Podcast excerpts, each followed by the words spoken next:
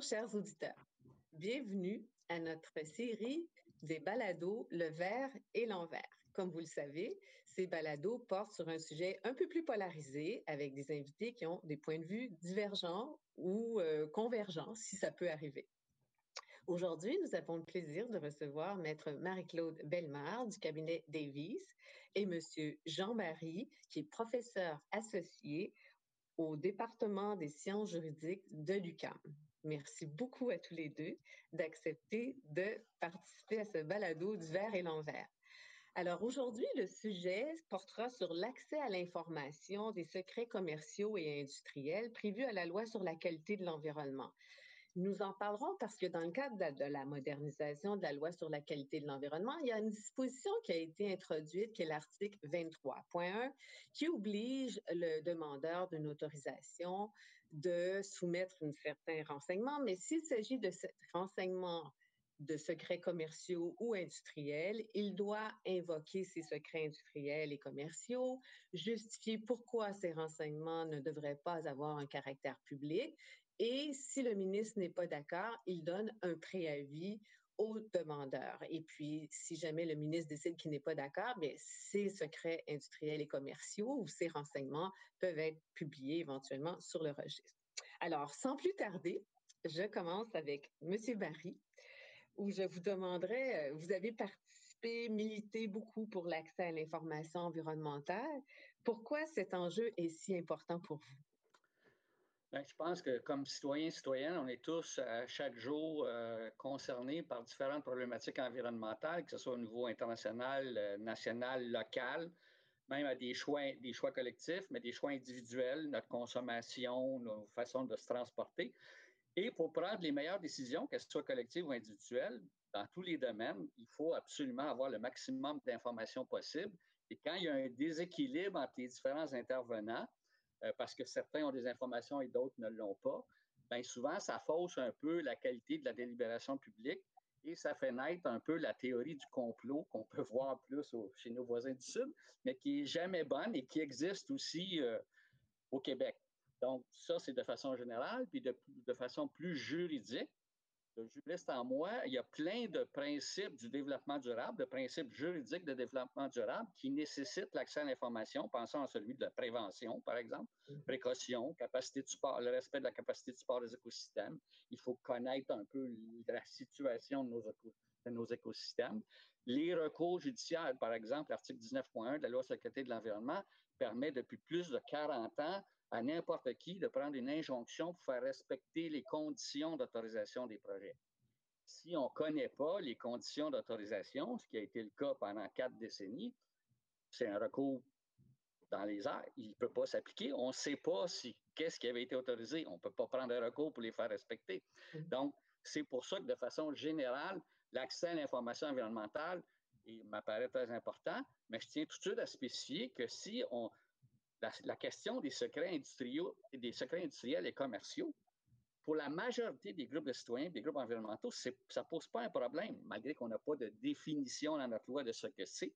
Mm. Ce qui posait un problème et qui le pose, c'est les renseignements de nature industrielle, commerciale, euh, euh, technique et scientifique de, de, la loi sur l'accès.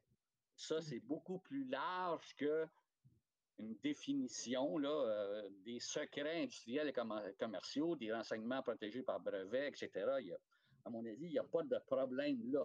Je ne pense pas qu'on ait besoin de protéger l'environnement de savoir ça. Mon opinion. Très bien. Et mais Bellemare, en quoi pensez-vous que la protection des secrets industriels et commerciaux est importante pour les entreprises?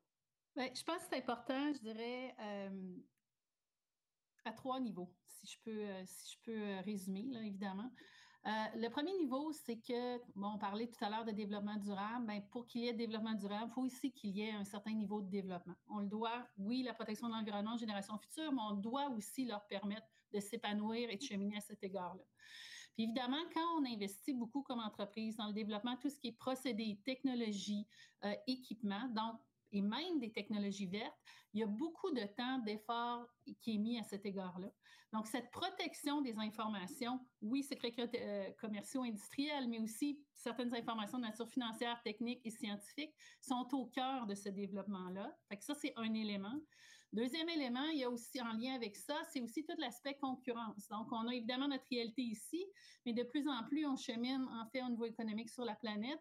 Donc, tout ces, dès qu'on a des renseignements sensibles de cette nature-là qui se retrouvent de façon publique, bien évidemment, ça met à risque les entreprises, les investissements en termes de, de réflexion, d'apprentissage, de cheminement, mais économique aussi. Deuxième élément, c'est que typiquement dans les demandes d'autorisation, il n'y a pas juste des informations sur l'entreprise elle-même. Il y a de l'information aussi parfois sur des fournisseurs de l'entreprise. On peut penser, par exemple, tout ce qui est les équipements euh, à cet égard-là. Bon, oui, il y a des équipements qui peuvent être fabriqués de façon spécifique, mais je me retrouve aussi dans une situation où j'expose des tiers relativement à eux-mêmes du développement qu'ils ont fait. Fait qu'il y a par ailleurs cet élément-là. Le troisième élément, c'est que il y a toute une question de, je vais dire, de sécurité. Euh, à cet égard-là, on va revenir sur l'aspect plus, euh, j'imagine un peu plus tard, sur l'aspect euh, web ou autre en termes de comment l'information est partagée. Mais il faut aussi s'assurer que les lieux industriels et commerciaux ne, viennent, ne deviennent pas des cibles faciles en termes de, vandalisme ou d'attaque en matière de sécurité, en exposant, en ouvrant complètement les livres à cet égard-là. Donc, en résumé, je dirais que ce seraient les trois principaux éléments. Merci beaucoup. Et là, je me retourne vers vous, M. Barry, à nouveau, parce que vous avez publié en 2018, dans les développements récents de droit de l'environnement, un article intitulé L'accès à l'information, principale avancée procédurale de la récente modernisation de la loi sur la qualité de l'environnement. À quelles avancées référez-vous? Je vais remarquer qu'il y avait un point d'interrogation au bout de ce titre-là. À quelle avancée faites-vous Parce que Malheureusement, je dois dire que trois ans et demi après l'adoption du projet de loi 102, deux ans et demi après son entrée en vigueur, euh, je suis obligé d'admettre que ma réponse serait beaucoup plus négative qu'au moment où j'ai écrit cet article-là. Négative? Négative. Euh, dans le sens que j'ai dit, c'était une question, c'était la principale avancée procédurale au niveau de l'accès à l'information, participation publique, les droits des citoyens, accès à la justice. Mais il faut reconnaître que la principale nouveauté qui avait été mise l'avant dans le livre avant en 2015, un registre public qui donnait accès directement aux documents. il y a 16 items dans l'article 118.5, dont les conditions, les demandes d'autorisation, les projets autorisés avec les documents, les analyses qui les soutiennent, qui ont servi au ministère à l'autoriser. Cet article-là n'est toujours pas en vigueur. C'est le seul article du projet de loi 102 qui n'a pas été mis en vigueur et parce que c'est prévu par la loi que c'est seul un décret du gouvernement fera que cet article-là soit en vigueur. Aucun gouvernement ne l'a toujours mis en vigueur et à ma connaissance, il y a plusieurs questions qui ont été posées par l'opposition officielle là-dessus. Il n'y a pas de date prévue. Je ne sais pas si le CPQ est mieux placé, mais on ne voit pas venir ce qui apparaissait comme la grande euh, avancée, si on veut, la principale avancée en matière d'accès, plutôt que de passer par des demandes d'accès à l'information qui, des fois, durent, si on s'en va devant la commission, peuvent durer des années. Euh, comme beaucoup de nos voisins, ben, puis qu'avec les technologies d'aujourd'hui, on clique et on a accès au format PDF de la demande d'autorisation, les documents qui sont mentionnés au registre. Donc, à l'époque, c'était la principale avancée. Il y avait des avancées au niveau que les municipalités recevaient les documents dès le départ, toute demande d'autorisation. Il y avait la création, ça, ça s'est fait d'un registre d'évaluation environnementale, je pense qu'on va y revenir, qui était réclamé depuis presque quatre décennies aussi, parce qu'il faut se rappeler que les mécanismes d'accès à l'information dans la loi, dans la LQE, dataient de 40 ans. Là. Il avait été adapté mm-hmm. en 1982 et euh, en 1978 et il était resté inchangé. Donc, on avait besoin d'une réforme. Je pensais qu'on avait fait quelques pas en avant, et je vais, mais l'absence de mise en vigueur de 118.5 m'apparaît un gros écueil euh, dans mon pronostic initial. Donc, 118.5 pour le bénéfice des auditeurs, c'est le registre qui contient plusieurs renseignements, documents auxquels euh, toute personne va pouvoir accéder seulement, comme vous dites, en cliquant. Euh, les demandes d'autorisation qui sont transmises aux municipalités, ça, c'est déjà le cas. Puis, bon, mais sauf que le 118.5, comme vous dites, n'est pas en vigueur.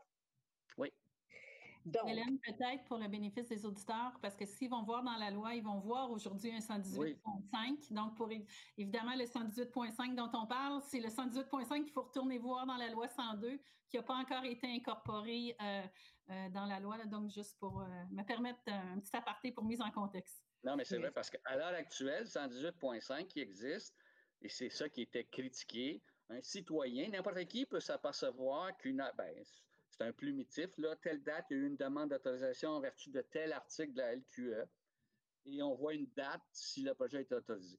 Mais si on, ça ne nous dit rien d'autre, si on veut avoir accès aux autorisations, si on veut avoir accès aux documents qui entourent cette autorisation-là, il faut faire une demande d'accès avec les délais qui, s'en suivent. En ce moment. Mais en ce moment. le jour où la disposition va entrer en vigueur, ça sera accessible sur un site Internet. Exactement. Par le registre du ministère. Oui. Donc, Maître Bellemare, les demandes d'autorisation peuvent être consultées en ce moment au moyen d'une demande d'accès à l'information, c'est ce qu'on vient de dire. Puis, avec la modernisation du régime, les demandes seront toutes publiées dans le registre tenu par le MLCC, comme on vient de le dire. Donc, les demandeurs d'autorisation auront tout de même la possibilité d'identifier lesquels renseignements ils estiment être des secrets industriels ou commerciaux. Quels sont les risques, selon vous, de faire poser euh, ce fardeau, finalement, sur les entreprises? Je dois avouer que 23.1, qui est un peu le cœur justement de cette identification-là, me soulève à tout le moins personnellement euh, beaucoup d'interrogations euh, dans ce qui va être sa mise en œuvre. Là, j'en parle dans le futur, dans le sens que toute chose étant égale sur l'échelle de la loi sur la qualité de l'environnement, on est dans un, un univers récent, si, on se réfère par opposition à 1972. Et je vais, donner quelques, je vais donner quelques exemples. En fait, ma première inquiétude est liée au fait que euh, malgré tout le, dévouement, la bonne foi dont les, le ministère de l'Environnement et leurs employés peuvent faire puis qui sont dédiés à la tâche, j'ai un questionnement sur la possibilité pour eux de venir qualifier et prendre une décision sur ce que c'est un secret commercial industriel. Parce que, Parce qu'il n'y a pas de définition. C'est ça. Si on met les choses en contexte, euh, une entreprise dépose sa demande d'autorisation, elle doit pour l'instant prendre un autre formulaire et identifier dans ce formulaire chacune des sections de la demande d'accès à l'information ou des parties de section ou de type d'information qui serait a priori un secret euh, industriel et commercial en donnant la justification et tout ça fait partie du dossier qui s'en va au ministère de l'Environnement. Donc, euh, évidemment, euh, je peux avoir personnellement une certaine expertise au niveau juridique, mais je suis pas nécessairement sûre que j'ai une expertise en ingénierie ou autre et d'être capable d'avoir ce recul-là, euh, de venir dire, ben oui, c'est industriel ou commercial, puis oui, c'est correct que ce soit protégé. Donc, j'ai une inquiétude à cet écart-là en termes de la formation qui va être donnée, comment tout ça va fonctionner. le futur va, nous le dire. L'autre élément pour faire le lien avec la le parallèle en disant, ben, on remet le dossier à la ville.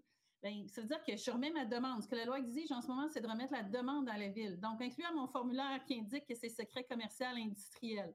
Donc, même questionnement. Le ministère, en ce moment, on sait qu'il travaille fort à mettre en place le, régime de 118.5, mais quelle formation va être donnée entre le ministère de l'Environnement et la ville à cet égard-là pour une gestion uniforme de l'information?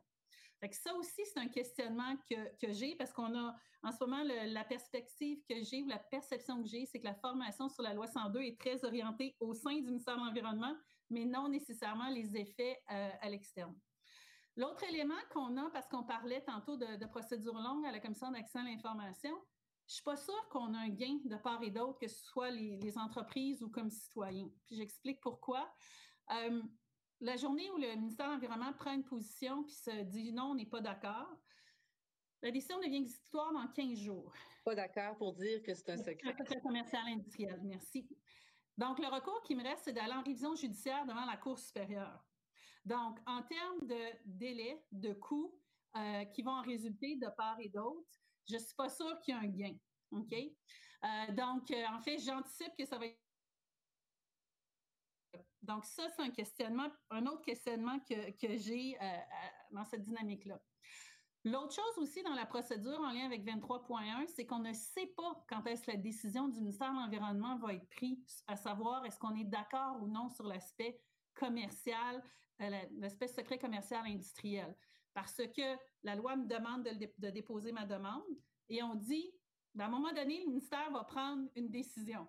Donc, comment tout ça va se gérer dans l'éventualité où, par exemple, demain, M. Barry, par exemple, fait une demande d'accès à l'information, mais il n'y a pas encore eu de décision de prix à cet égard-là.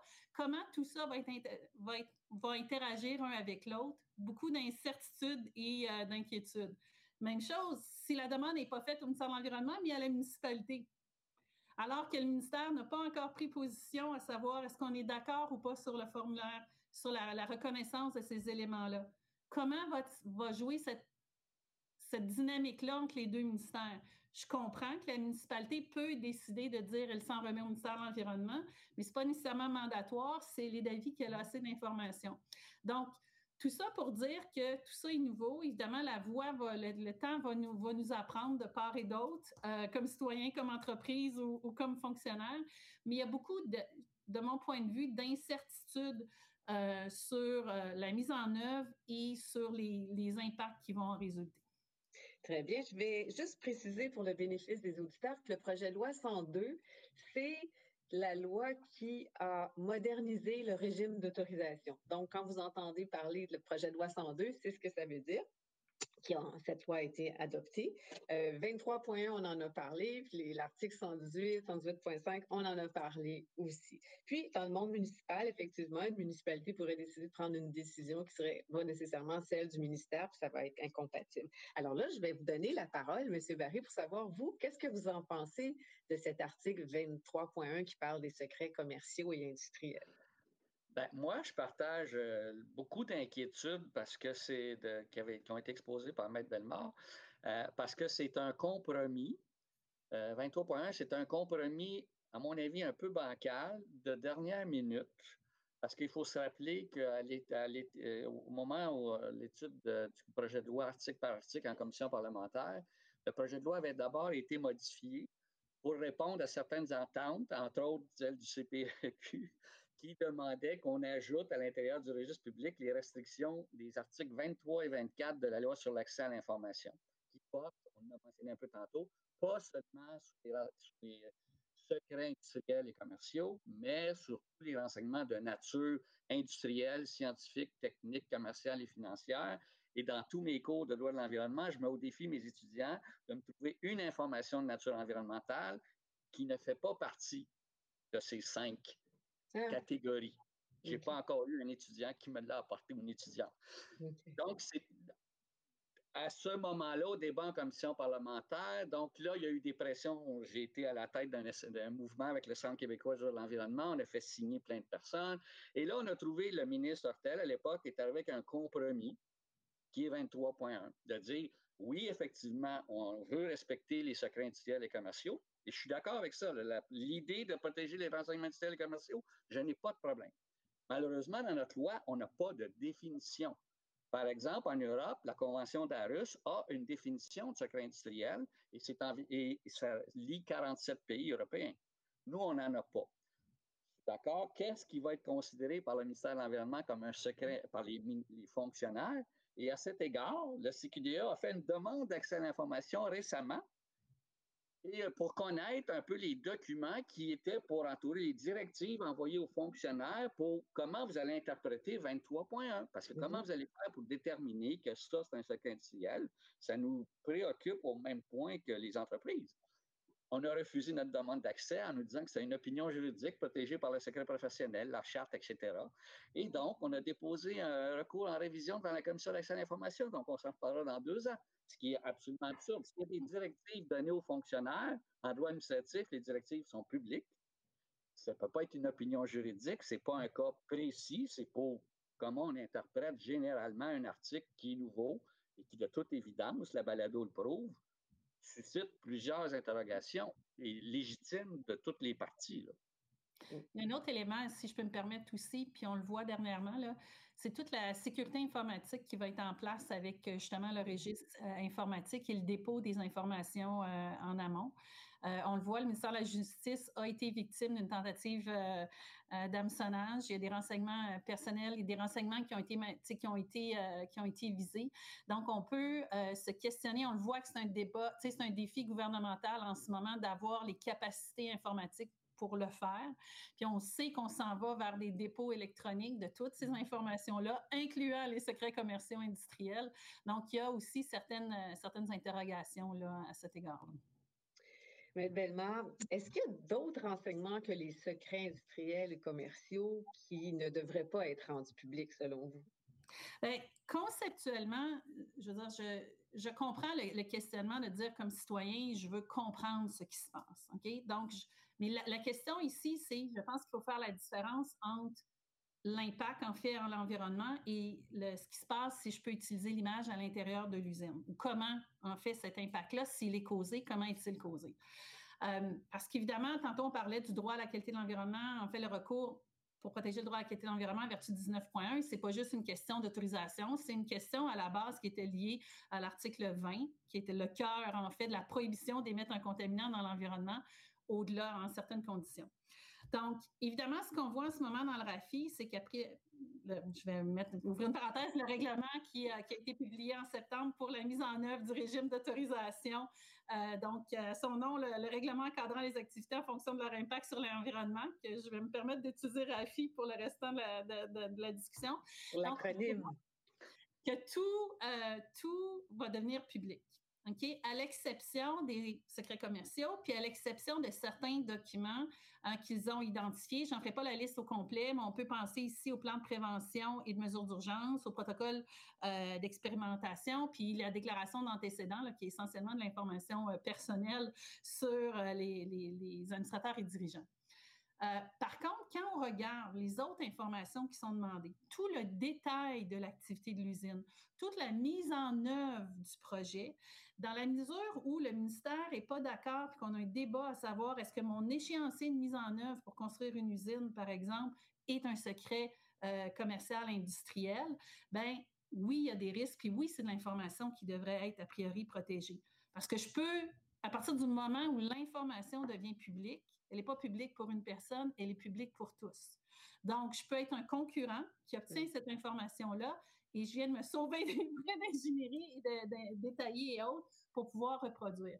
Donc, je donne ça comme exemple en termes d'échéancier de, construction ou de planification du projet, toutes les, composantes en fait à l'intérieur de l'usine. Puis sincèrement, je ne crois pas que c'est des informations qui sont nécessairement au cœur de venir déterminer une conformité ou d'impact sur l'environnement. Est-ce que, M. Barry, vous voulez euh, réagir à ça avant que je passe à la prochaine question?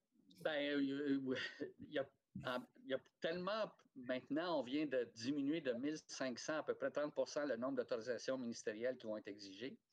Je pense que la question des usines, des plans des usines, je n'ai pas de statistiques comme ça, mais il n'y a pas tant d'usines que ça qui sont approuvées. je parle, par exemple, des projets de route. Je vois difficilement, parce que c'est beaucoup ça, des infrastructures, même qui sont menés par l'État. Souvent, les, les grands projets, c'est mené par l'État, des projets de route, des projets de ponts, d'infrastructures, etc., hydroélectriques. J'avoue que j'ai un peu de. Je ne suis pas spécialiste, je ne suis pas un ingénieur, moi non plus. Je suis juste. de voir des secrets industriels. Par exemple, je vais citer l'exemple, genre, un parc éolien. Je suis certain que dans les turbines, il y a des secrets industriels. Mais pour les citoyens, pour les groupes environnementaux que je connais, le secret industriel dans la turbine, c'est pas important. Puis, à mon avis, je ne sais pas, le, ministère, je ne sais pas pourquoi ils ont besoin de secret industriel. Ce qu'ils doivent savoir, c'est l'emplacement, le bruit, les effets sur le paysage, euh, les routes, etc. Là, bon, c'est ça qui fait débat. Le secret industriel, j'en ai, à mon avis, par contre, là, c'est mon avis, mais moi, j'en ai pas besoin. Puis je comprends tout à fait les gens qui ont investi, qui ont des brevets, puis qui ne veulent pas nécessairement que tout ça sorte et que soit développé publiquement par le biais d'un registre. Même si je doute que les Chinois se servent du registre de 118.5 pour obtenir notre technologie, mais ça, c'est un, pas à part. On ne le sait pas. On ne le sait pas. Mais là, il n'y en a pas, ils ne peuvent pas le faire. Pour revenir sur le nombre d'usines, il faut comprendre qu'il y a beaucoup, tu sais, quand on parle de demande d'autorisation, il y a demande de modification. Donc, il y a beaucoup d'usines quand même. Tu sais, l'aspect manufacturier est quand même très présent là, au, euh, au, Québec à cet égard-là. Là, malheureusement, il y a peut-être eu un exode à certains égards, mais il y a cet élément-là aussi qu'il faut prendre. Puis je peux dire que pour travailler beaucoup avec les entreprises, mais il y en a plus qu'on pense. Euh, c'est sûr que les déclarations de conformité, donc on peut faire un rappel, essentiellement maintenant, on a différents types d'autorisation gouvernementale, ministérielle, projet qui pourrait fonctionner sous une déclaration de projet qui est essentiellement une dénonciation technique au ministère que certaines activités vont se réaliser et les exemptions. Déclaration de conformité. Déclarations de conformité vont évidemment devenir aussi, sont par ailleurs publiques par ailleurs aussi. Puis il y a quand même un certain nombre en fait, certains des formulaires restent à voir encore, mais quand on regarde le, type de, conditions dans lesquelles les déclarations de conformité vont s'appliquer dans certains cas, on peut s'attendre à ce qu'il va y avoir quand même un certain niveau d'information technique à cet égard-là. Ma prochaine question pour vous deux, maintenant, j'aimerais ça vous entendre tous les deux, c'est les avantages et les inconvénients des mécanismes habituels d'accès à l'information dans le domaine de l'environnement. Monsieur Barry? Ben, le désavantage le plus grand, c'est, euh, c'était pour ça l'idée d'un registre qui rend l'accès, ce qu'on appelle dans le jargon euh, les, mécanismes de divulgation active. Donc, c'est le gouvernement, c'est les ministères qui mettent certains renseignements identifiés dans une loi ou un règlement automatiquement à la disposition du public. Euh, versus les mécanismes passifs où là, le gouvernement attend les demandes et puis ça peut, s'il ne vient pas de demande, il ne donne pas l'information. Donc, à l'heure actuelle, euh, il faut peut-être rappeler à vos auditeurs que jusqu'à il y a peu, le ministère de l'Environnement recevait quand même en moyenne 12 000 demandes d'accès à l'information par année. C'est énorme. Euh, 1000 demandes par mois, ça montre qu'il y a une demande pour de l'accès à l'information, mais c'est les délais qui sont euh, épouvantables. Et la discrétion, c'est difficile à comprendre. Peut-être une chose qui a été à l'époque euh, la question des gaz de schiste. il y a eu plein de demandes d'accès à l'information pour connaître les produits utilisés lors de la fracturation hydraulique, dans les 19 fracturations qu'il y a eu au Québec. À l'époque, on nous a tous dit, ça a été refusé, c'était des secrets industriels, commerciaux, etc. Et dix ans plus tard, les entreprises dévoile tout ça, parce que les gens se sont rendus compte au niveau international, les, entreprises au Québec ont été un peu plus frileuses là-dessus, mais il y a des registres qui rentrent parce qu'ils se sont rendus compte que si on veut éviter des controverses, ils voient que c'est de l'eau de Javel en vérité qu'on met mélangée avec du sable, il n'y a peut-être pas à faire une guerre atomique. Euh, donc, moi, je pense que c'est ça le principal désavantage, c'est les délais. Quand on est un citoyen, je parle des juristes, ça peut être différent, mais pour les citoyens et les groupes environnementaux avec qui je travaille, il arrive un problème, il, y a une il y a un projet dans une municipalité, c'est pas deux ans ou trois ans plus tard qu'il faut avoir l'information. Faut l'avoir assez rapidement pour participer au débat public, faire des pressions sur le conseil municipal, euh, bon, etc. La question des délais est fondamentale sur l'accès à l'information. Merci. Mais. Le, puis je, ne peux qu'être sensible à l'aspect des, délais, tant au niveau des, demandes auprès du ministère que d'ensuite qui en découle. Même chose quand on fait des vérifications diligences dans le contexte de transactions, même avec le consentement de la partie adverse, on a certains défis au niveau des délais. Euh, par contre, je pense qu'un des éléments qu'on a perdu euh, de tout ça, c'est, euh, ça revient un peu à ce que je parlais tantôt de la formation, c'est l'aspect du débat contradictoire, si je peux dire, en termes de discussion devant un forum qui possèdent une connaissance dans ce domaine-là cumulée au fil des années. Donc, évidemment, maintenant, on remet ça entre les mains d'un fonctionnaire qui va prendre une décision face à, une, qui est un dossier en particulier, par opposition à une, expérience accumulée, de pouvoir avoir des preuves d'experts, de venir dire oui, ça c'est vraiment confidentiel, oui, c'est vraiment euh, un secret et autres. Donc, c'est sûr que cet élément-là de, débat contradictoire, il est disparu euh, d'une part, pour ultimement se retrouver devant les tribunaux judiciaires par opposition à un tribunal administratif. Donc, la voie procédurale, par ailleurs, ne s'est pas tant qu'à moi euh, simplifiée. Euh, puis ça ne va pas nécessairement, je pense qu'il y a une partie de ces débats-là qui vont demeurer, mais le fait de les régler, on va avoir le même défi au niveau du temps, puis on va avoir peut-être encore plus de coûts qui vont y être associés. Merci tous les deux. Puis une autre question que j'adresse à vous deux. C'est le droit d'accès à l'information qui est prévu à l'article 118.4 de la loi sur la qualité de l'environnement est limité aux renseignements portant sur les rejets de contaminants dans l'environnement. Est-ce que c'est suffisant selon vous, Monsieur Barry? Non.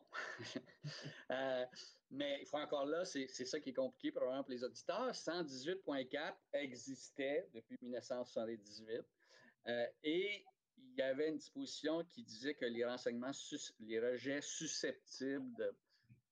Et ça avait fait des débats, c'est allé devant les tribunaux parce que ce, a, ce qui avait été finalement retenu comme euh, interprétation, c'est que quand, au moment de déposer une demande d'autorisation, une entreprise dit Je prévois rejeter telle quantité à tel moment ou telle façon de contaminants au centre de loi, ces documents-là n'étaient pas accessibles parce que ce n'étaient pas des rejets, c'était seulement des prévisions de rejet.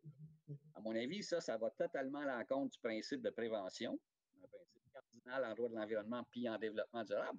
Parce que tu ne peux savoir qu'une fois les rejets, que la contamination effectuée, que oui, il y a maintenant une, contamination, tu ne peux pas le prévoir. La nouvelle mouture de 118.4 confirme ça. C'est des rejets. 118.4, je ne peux qu'obtenir des renseignements sur les rejets avérés. Par contre, avec notre fameux 118.5, le registre public, il y avait une contrepartie parce qu'effectivement, dans 118.5 pas en vigueur, on dit très bien que dans la demande d'autorisation, qui va être rendue publique sur le registre un jour, et dans l'autorisation, ça va être indiqué les rejets éventuels au moment de l'autorisation. Ça va être indiqué que les rejets, ça consistera à tel type de produit, de telle façon, etc. Donc, au moins, si on avait 118.5, pour les articles qui sont soumis, pour les, projets qui sont soumis, ça ne s'applique qu'aux autorisations ministérielles de l'article 22. Mais au moins pour ces projets-là, le principe de prévention pourra s'appliquer parce qu'il y aura toujours manière pour les groupes environnementaux, les groupes de citoyens, de connaître d'avance la contamination autorisée avant qu'elle ait eu lieu effectivement. Par le biais de la demande d'autorisation par le biais du registre de 118.5 non en vigueur qui rendrait public ces documents-là. Pour le moment, ils ne le sont pas, à moins de faire une demande d'accès avec tous les délais, etc. Donc, 118.4, c'est un, il y a des bonnes choses dans cet article-là, mais il faut qu'il soit lu en conjonction avec un article qui n'est pas en vigueur mm-hmm. pour, être, pour donner des résultats intéressants pour les groupes environnementaux et les groupes de citoyens. Donc, d'où l'importance d'une mise en vigueur assez rapide de 118.5. Très bien, merci, Mme. Ben, je pense qu'il faut peut-être rappeler aux éditeurs que 118.4 a quand même évolué parce qu'avant, on avait notre fameuse, je vais dire, boîte de dire les contaminants présents dans l'environnement. On est venu quand même étayer par un certain nombre d'autres paragraphes. on pense par exemple aux études de caractérisation, aux analyses de risque, etc. Donc, je pense que quand on regarde ça globalement, il y a quand même un, grand bout qui a été fait à cet égard-là. Donc, euh, conceptuellement, gardant en tête les enjeux dont on a soulevé tantôt face au registre de 118.5 puis l'impact pour les entreprises, je pense qu'il faut quand même reconnaître ce progrès-là. Le questionnement, puis si je peux me permettre, je vais l'amener à, peut-être à un autre niveau, en fait, puis je me pose moi-même comme la question comme citoyen par ailleurs, c'est on pose beaucoup sur le droit à l'environnement, mais on ne peut on a peu de débats ou de réflexions publiques sur la responsabilité qui est liée à ce droit à, ce droit à l'information environnementale, surtout à l'ère des médias sociaux. Parce que une fois que l'information est là, qu'elle est publique, euh, j'ai malheureusement pu constater dans, mon expérience que des fois, on prend des bouts d'études, puis là, on fait un grand bout de ça, alors que c'est des études complexes qu'il faut qu'ils soient regardées dans leur globalité. Autant que je suis sensible aux demandes en termes d'accès, de vouloir pouvoir avoir un regard d'un point de vue prévention. Ce que j'aimerais voir, le corollaire de ça, c'est cet élément-là de responsabilité dans la gestion de l'information environnementale qui est rendue publique pour s'assurer que le dialogue en soit un complet et cohérent euh, par opposition sur des bouts d'information. Merci. M. Barry, rien à ajouter avant que je passe à la prochaine question? Ben, je vais répondre par la prochaine question. Ben, ma prochaine question, c'est bon, ben, le régime d'autorisation qui a fait l'objet d'une modernisation, on le sait, avec le projet de loi 102, a permis la mise en place d'un registre sur les évaluations environnementales. Mes deux questions que je vous adresse, est-ce que ce registre permet un accès raisonnable du public à l'information environnementale? Est-ce qu'il permet de protéger les renseignements sensibles des entreprises? je commence. Euh, ben, encore là, c'était une avancée du projet de l'adoption parce que c'était réclamé, ça existait au fédéral, un registre d'évaluation environnementale depuis longtemps. Euh, ça, c'est une avancée. On a mis rapidement sur pied ce registre-là. Euh, qui permet effectivement d'accéder, sans besoin de faire une demande d'accès à l'information, à un certain nombre de documents. Présentement, euh, je suis dans une controverse là, parce que je conseille des groupes environnementaux qui m'appellent pour avoir des informations, la fameuse affaire GNL Québec, GNL Saguenay, euh, parce que lors des audiences du BAP, il y a eu plein de demandes, de questions que le BAP a transférées à, l'entreprise, de demandes d'analyse supplémentaires, etc., et qui demandent des réponses là, dans les semaines ou les mois qui suivent, en théorie. Il y a plusieurs citoyens, groupes environnementaux qui ont participé activement à ces audiences-là, qui veulent savoir si ces, ces réponses-là, ces études supplémentaires demandées par le BAP, est-ce que je vais les retrouver sur le registre d'évaluation environnementale? La réponse, c'est non. Et le ministère nous a bien répondu que c'était non. On les retrouverait, mais après le décret d'autorisation. Donc là, on s'aperçoit qu'il y, a un trou. À partir de l'information disponible avec ce registre-là dès le, dépôt d'une demande d'autorisation en vertu des articles 31.1 et suivants, les, projets soumis à la, à la procédure d'évaluation environnementale, jusqu'au rapport du BAC, à peu près tout est public puis mis avec diligence, comme le dit la loi, sur le registre d'évaluation. Ça va. Mais on sait très bien, tous ici, que entre le rapport du BAP et le décret d'autorisation, il se passe plein de choses, plein d'échanges, de questions entre les ministères. L'analyse technique du ministère de l'Environnement est élaborée. Il y a des réponses à faire suite au rapport du BAP. Et ça, ça va être public, mais une fois le projet autorisé. Mm-hmm. C'est donc, on peut dire que c'est peut-être raisonnable, mais on s'aperçoit à la pratique, c'est une nouvelle, une nouvelle loi d'une certaine façon, de nouvelles dispositions. Mais là, il y a un manque et puis le ministère euh, considère que lui va divulguer ça seulement après l'autorisation. Et sur la question des renseignements sensibles, est-ce que vous trouvez que ça les protège pour les entreprises? Bien, là, on parle, on vient de changer de terminologie, les renseignements sensibles. Moi, je pense que sensible, c'est, on pourrait se parler de d'autres débats avec les étudiants dans les cours de droit ou de n'importe quoi qui sont sensibles à certains arguments. Euh, moi, je pense que les secrets industriels et commerciaux, je vais répéter cette affaire-là, je, suis d'accord et généralement, les groupes environnementaux, groupes de citoyens, c'est pas ça qu'ils recherchent. On manque au Québec d'une définition de c'est quoi un secret industriel et commercial. Et je rappellerai aussi que dans les restrictions de la loi sur l'accès qui, sont inchangées, l'article 23-24, il demeure là, pour l'ensemble des autres ministères, il demeure pour les municipalités. Euh, ça, c'est un, ça a été adopté dans les débuts des années 80, reprenant les restrictions américaines de la fin des années 60, bien avant le développement durable, parce qu'on a parlé beaucoup de développement durable, mais le développement durable, c'est une conciliation théorique entre les intérêts économiques, sociaux et environnementaux les articles 23 et 24 donnent, toujours un droit de veto aux intérêts des entreprises, aux intérêts commerciaux, économiques. Il n'y a aucun intérêt public. Le ministère n'a rien à dire, personne n'a rien à dire. L'entreprise dit que c'est ça, c'est ça.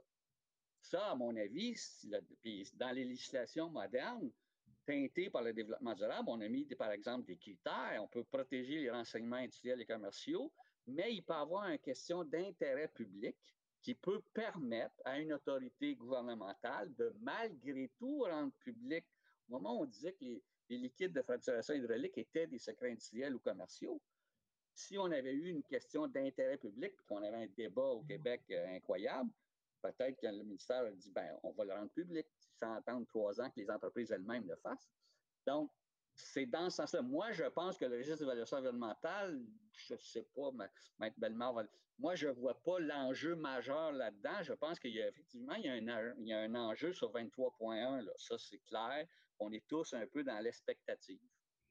Merci. Puis juste pour le bénéfice des auditeurs encore, 23, 24 auquel vous référiez tantôt, c'est pas la même, c'est pas la loi sur la qualité de l'environnement, bien sûr. Hein?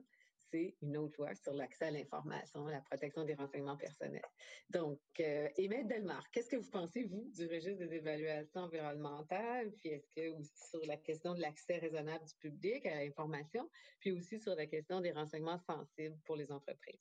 Je vais commencer par le dernier bout, en fait, pour pouvoir euh, continuer sur, euh, sur euh, la réponse là, de, de, M. Barry.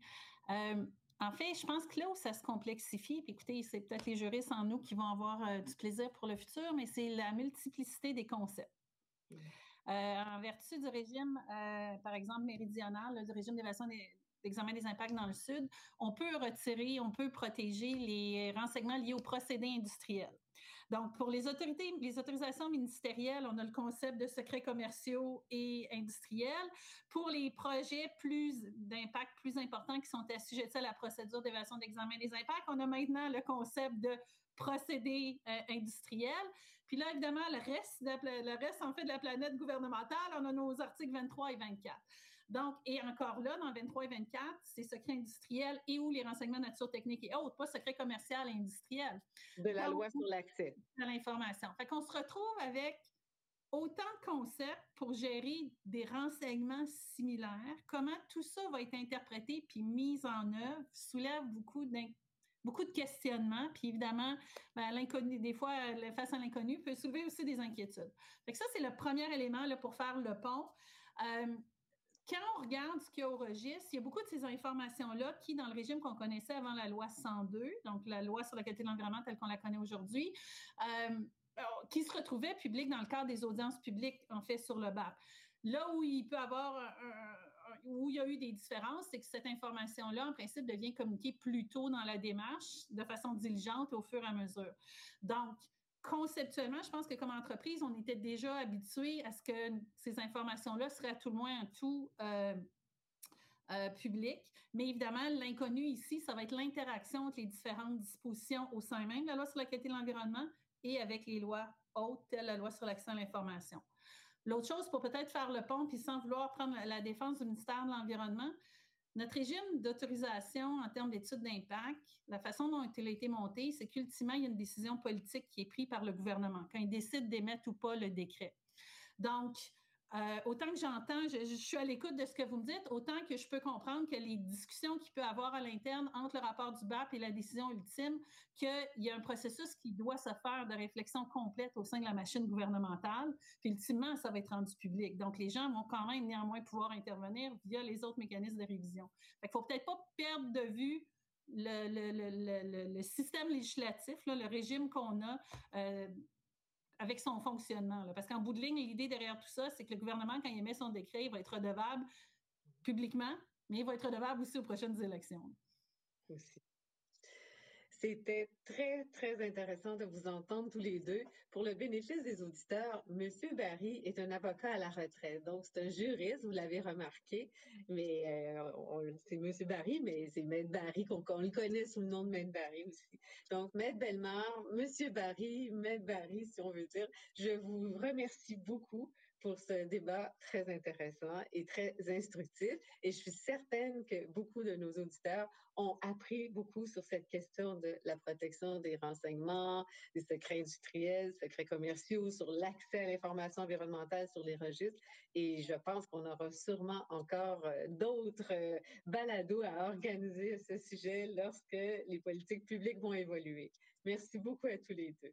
Merci, beaucoup. Puis bravo pour votre initiative de, de, de débat contradictoire euh, civilisé. On en a besoin dans la situation actuelle. D'accord. Je pense que la clé au niveau environnemental, c'est la communication de part et d'autre. Exactement. on voit l'environnement comme étant blanc ou noir, alors que la réalité, elle est beaucoup plus nuancée. Puis si on, peut, si on peut cheminer dans ce sens-là, je pense que tout le monde va y gagner. En effet. Merci donc beaucoup. Merci beaucoup. Au revoir. Au revoir.